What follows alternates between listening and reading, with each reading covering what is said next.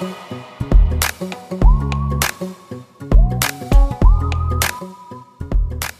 回からの続き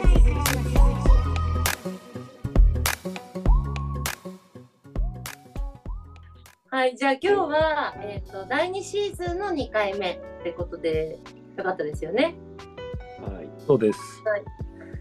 ハイデガーの芸術作品の根源ということで、前回は、まあ、ハイデガーってどういう哲学者なのっていうちょっと触りの部分とか、あとは、えっ、と、芸術って、じゃあみんなどういうもんだと思ってるみたいな話があったと思うんですけど、今日からじゃあその、え実際のね、今回の題材にしてる作品の内容に入っていくってことで、よろしくお願いします。はい、よろしくお願いします。はい。えっと、本の構成が、まあ、助言という、まあ、最初の、え導入の短い章と、それに加えて本編が、まあ、えー、3章立てになっていますと。で物と作品、作品と心理、心理と芸術っていう、まあ、3章立てになっていて、まあ、心理っていう言葉が出てくるのが、まあ、芸術論としてはちょっと珍しいのかなと思いますと。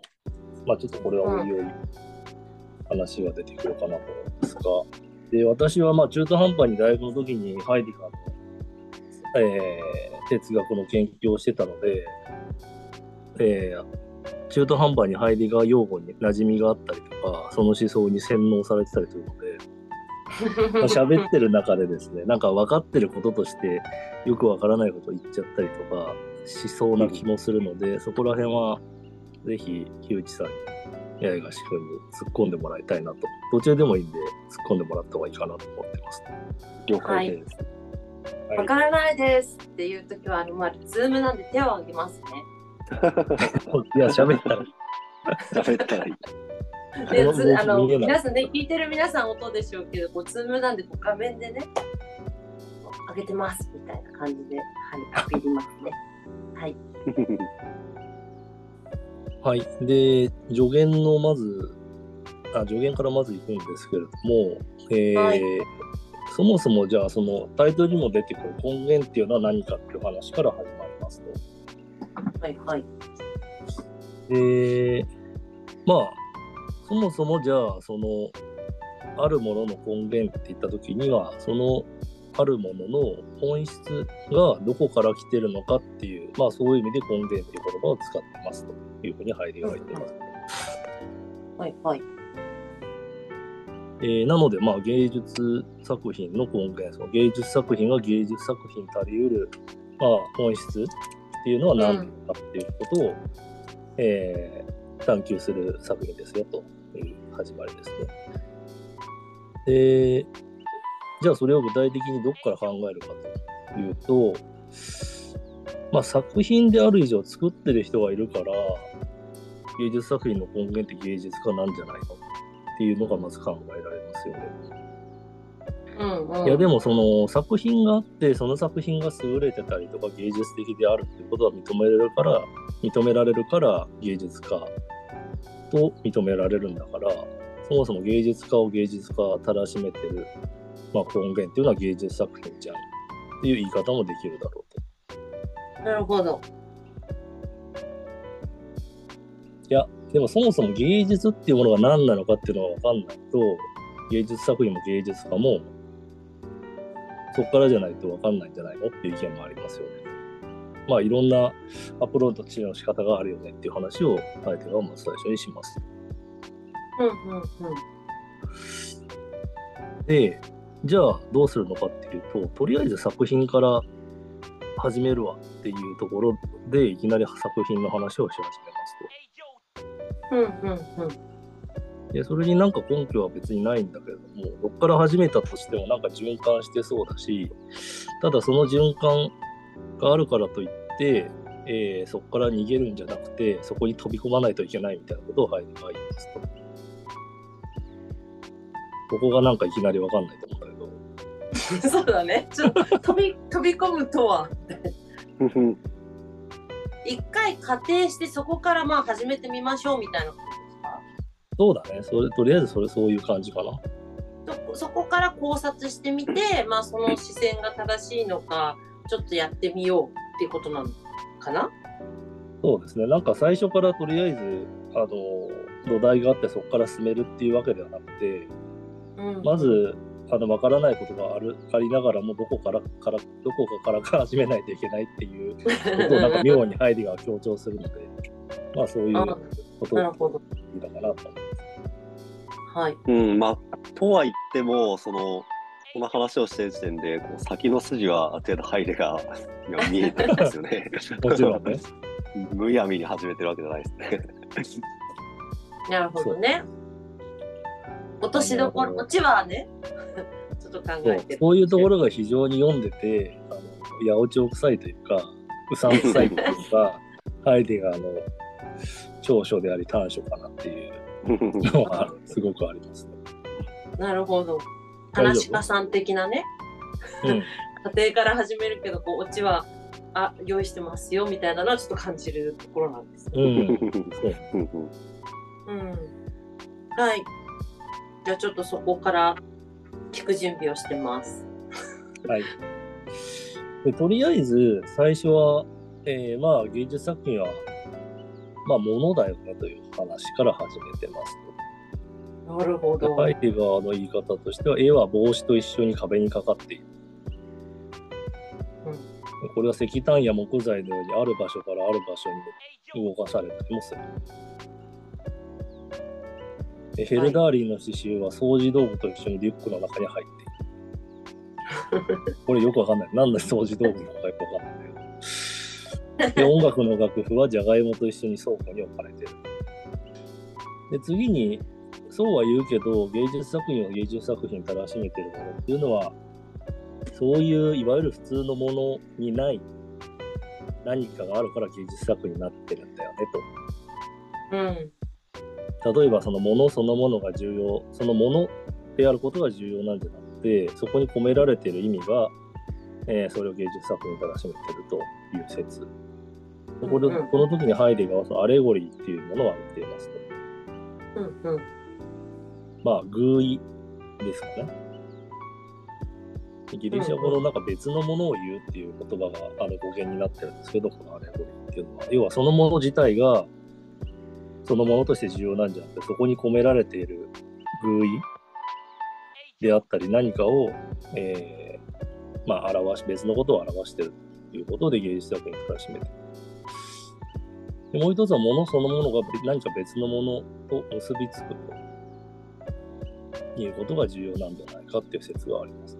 でこれはギリシャ語で一緒に結びつける、一緒に結びつけるっていう言葉が語源になってシンボルっていう言葉があるんですが、まあ、あるうん。何らかの物事のシンボルになっている、そういうものが芸術作品と呼ばれるんじゃないかというような言い方もできるんじゃないかと。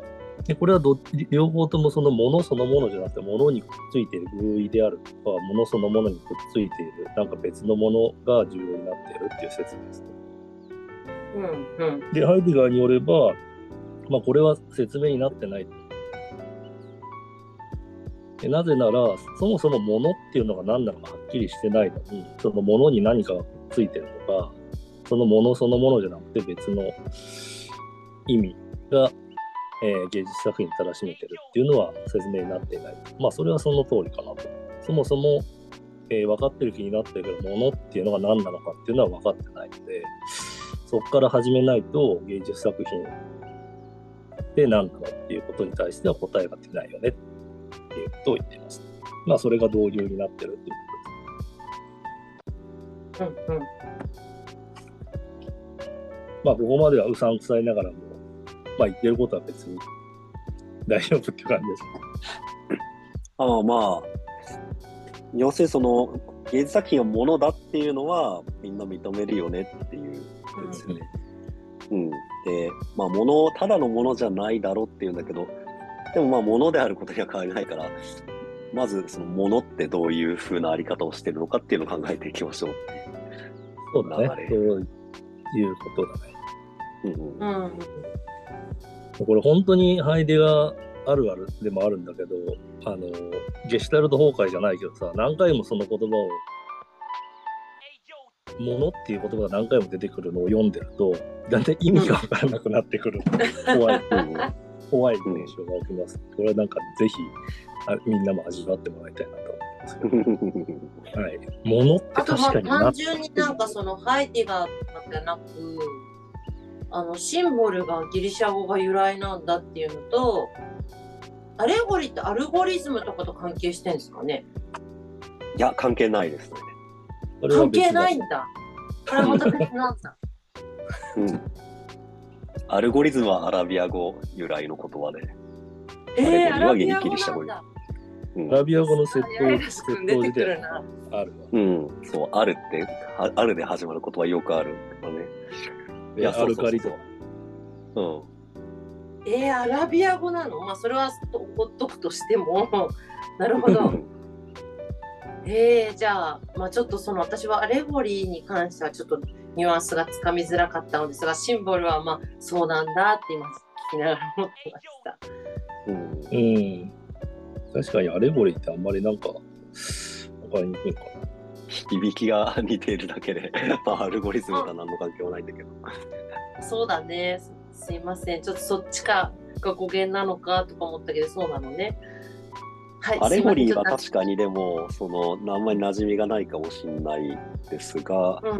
まあ、ぐ具意ってことだけど、なんだろうな、その、童話がなんか表してるみたいな。な。うん。イソップ童話とか。あの、はいはいはい。狐とか蛇が狡猾だとか、あ、うんはあはあはあ、なるほど、なるほど。うん。なるほど、なるほど。それは。天秤っていう。いうのは構成を表現してるとか。うんうんうんうんうん。あ、うん理解できた。うんうん。そうだ。だからまあなんか擬人化とかも結構そういう、その一部かもね。うんうん。動物で例えるとか。うんうんうんうんうんうん。あ、イメージができました。はい。はい。えー、ここでなんだっけ。あ、そうか。そもそも、そういうグイみたいなものがなんか物にくっついてるとかいう説もあるけど、うんそもそも物っていうものが何なのかっていうのをまず考えてみようという話でなるほど。これで助言は終わりなんだけそれで言うと、まあじゃあ、その、ものって何なんでしょうねってとこですねっていう。うん。考えたこともないですけど、みたいな。ど。いや、そうでしょ。普通に生きてる人にこの話したらだって惹かれるでしょ。ものとはってね、そんな基本的な話はしないよ。いや、でもそうですよ。なんか、そう思います。やっぱ事実とこういう哲学っていうかこうが概念的なことを伝えるのはとても大変なことだって思ったもんね。うん。まあ逆に言うとそれこそ哲学っていうものとはみたいな問いを立てるところがあ、そうそうそうそうそう。いいですよね。そうそうこれはあの入れていいと思うんですけどこの最後に残る「もの」っていうのを取ってみようって言ったら なんか普通に暮らしてる人に「え？みたいな「そんなことこれから話すの?」ってなるっていうテーマだと思います。そう。この、これもこの後ちょちょいちょい出てきますけど、とにかくなんか、そもそも当たり前だと思ってることが、すごく異常だと感じて驚くということが哲学の始まりなんだという話が、うん。うん。うん。なるほどまあ物ってね。いうのは、まあ、それの代表かもしれないですね。物について問うというのは。うん、ちょっと楽しみですね。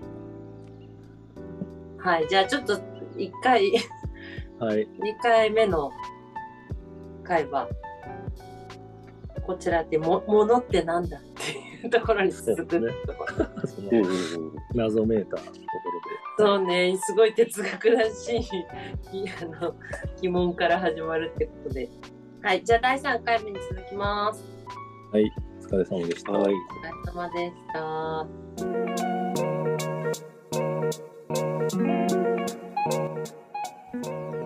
次回へ続く。